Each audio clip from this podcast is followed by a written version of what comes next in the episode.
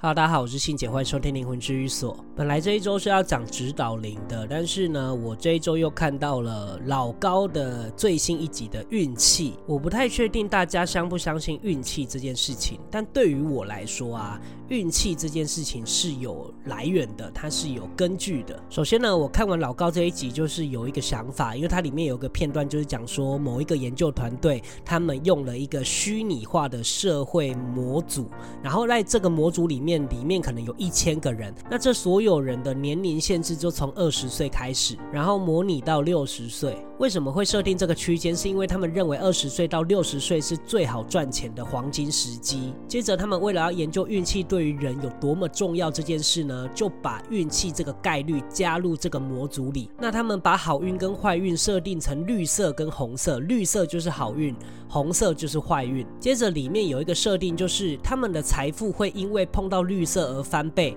而如果是碰到红色的话，就会直接减半。当然，如果你碰到绿色翻倍的话，它是看它的几率，而这个几率就是他个人的能力值，也就是我们的才能，所以会根据这个人的能力值的设定来决定他是否有几率翻倍。然后这个模组啊，就让他们跑了四十年。当然，在那个虚拟的模组里面，没有真正跑现实的四十年啊，只不过在那个模组里面的时间是四十年。结果跑完呢，就发现一件事情，就是只有。两个人把他们的钱翻了好几百倍，而除了这两个人，其他所有人的财富几乎都归零。接着他就把最有钱的那个人跟财富归零的那一个人来拿出来做一个相对的比较，他们就发现了这个最有钱的人在二十岁到六十岁之间，总共发生了十五件好事，但是一件坏事都没有。而这个最穷的这一个人呢，财富归零的这个人只有遇到一件好事，但是坏事就遇到了十五件，而且重点是这两个人的能力值是相当的哦，没有差距太多，所以这件事就代表能力其实不足以跟财富画上等号。其实这句话，我个人觉得在这个社会的价值或社会的制度里面，其实是很有矛盾的一个点，因为我们总觉得能力好的人应该会赚得更多的钱，而能力差的人他可能只能做一份很底薪的工作，所以这件事其实是会颠覆我们所学的观念。那讲完了这个研究呢，我就要跟大家分享一下我的观点。在分享我的观点之前呢，我希望大家可以先安静的、沉思的去想想看，你现在是几岁？然后你从小到你有意识的时候，到现在为止，到底发生了什么大的事情？这些大的事情有好有坏，你可以计算一下自己发生过几件好事、几件坏事。好，我给大家十秒钟。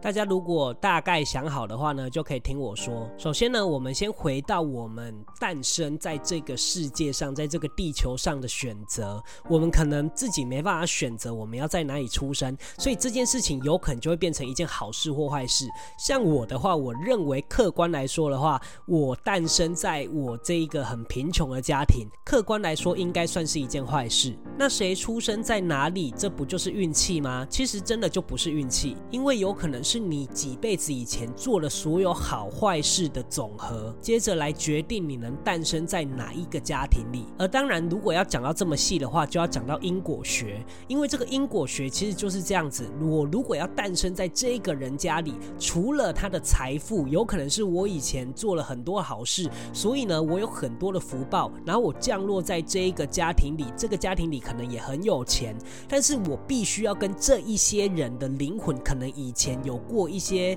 连结，我才有可能会诞生在这个地方，所以我才会在频道里面讲说，我们身边最亲近的五个人，一定都是跟我们有所连结，所以我们在这个辈子才会变得这么的亲密。那接着我们可能经历了求学的过程，接着出社会，在出社会的时候，我们就可能开始工作了，接着我们的麻烦就会越来越多，因为我们认识的人就越来越广了，这个因果的网子就越来越满，越来越密，所以其实。其实我们要遇到什么样的贵人，或者是小人，或者是好事坏事，都是因为我们曾经有这样子的共同的记忆，而这件事情没有一个了结。才在这个辈子才又出现。当然，有时候我们遇到坏事的时候，我们可以怨天尤人。可是你仔细想想，这些你遇到的坏事，真的都跟你无关吗？都只是运气而已吗？都跟你个人的性格，或者是跟这个人的恩怨是无关的吗？当然是我们，除非恢复记忆，我们才能知道说，哦，我今天掉了东西，我今天车坏了，我今天车祸是因为什么原因？我们必须要恢复这些记忆，我们才有可能会得知这些事。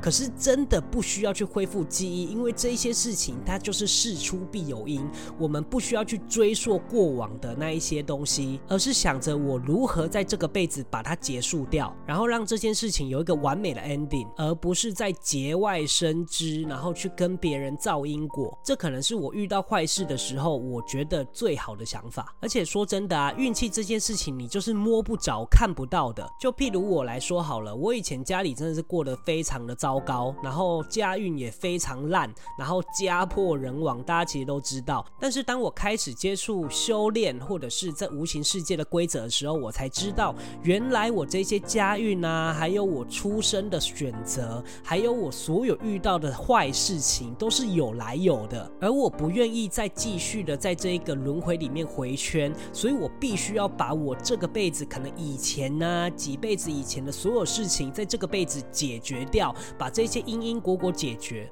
而这些因因果果，有可能就是我们生活上所遇到的所有的坏事。譬如说有感情的烂桃花啊，说不定有工作上的小人啊，或者是你真的就是漏财啊等等的，这些呢大多都是来自于你自身所做过的所有的事情所引发出来的结果。但是有时候我们讲因果的时候，都是针对两个人以上，这才叫因果嘛。但是有时候呢，那些病毒的因果，就像是污秽的因果，也是是在我们身体里，它就会变成一种疾病。其实这一件事情也是一个因果，因为有可能我们几辈子以前怎么死的，我们不晓得嘛。那有可能是因为生病。那如果因为生病，我们因为这个癌症过世，或是因为这个病症过世的话，那这个癌症就没有解决啊。它没有解决的话，就会残留在我们灵魂的记忆里，变成一种印记的感觉。而这种东西就跟遗传也有相关，因为遗传就跟因果连连相脉，这个都是有迹可循的。只不过科学有科学的解释，但是无形有无形的解释，而这两个是没有互相冲突的。所以我可以肯定，如果当初我没有经过修炼，或者是经过这一些无形世界的洗礼，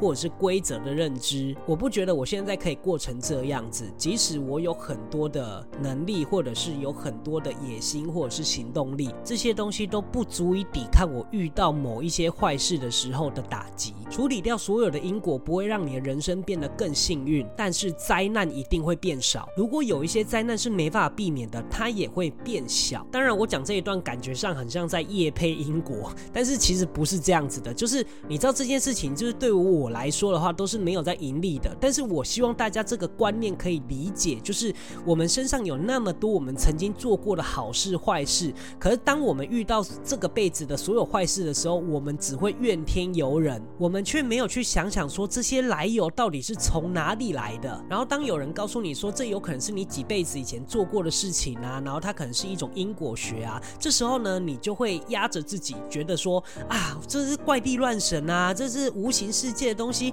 这应该没有什么根据啊。那就代表好运跟坏运都是掌握在你自己手上的，你怎么决定就会有怎么样的结果。当然，我也不是鼓励大家说哦，大家一定要去处理因果才是一个完美的人生。但如果你觉得你自己的人生真的非常不顺遂，然后一直遇到很多的坏事，那你就必须要去寻求别的管道了。山不转路转，路不转人转嘛。人生真的没有那么多坚持，也不是说颠覆你的认知就是错的。而且这件事情对于你自己的利害关系又没有到太严重，那为何不去试试看呢？所以我觉得真的没有什么运气这件事情。当然也有可能是这个辈子开始造的因果，它也有可能是从这个辈子开始结恶或结善。当然啦，如果要细讲的话，不只是因果可以决定我们的命运，还有一些好的外灵或者是坏的外灵，像是冤亲债主这件事情，其实跟因果其实是有一点连结的。所谓的冤亲债主，就是我们曾经的对象，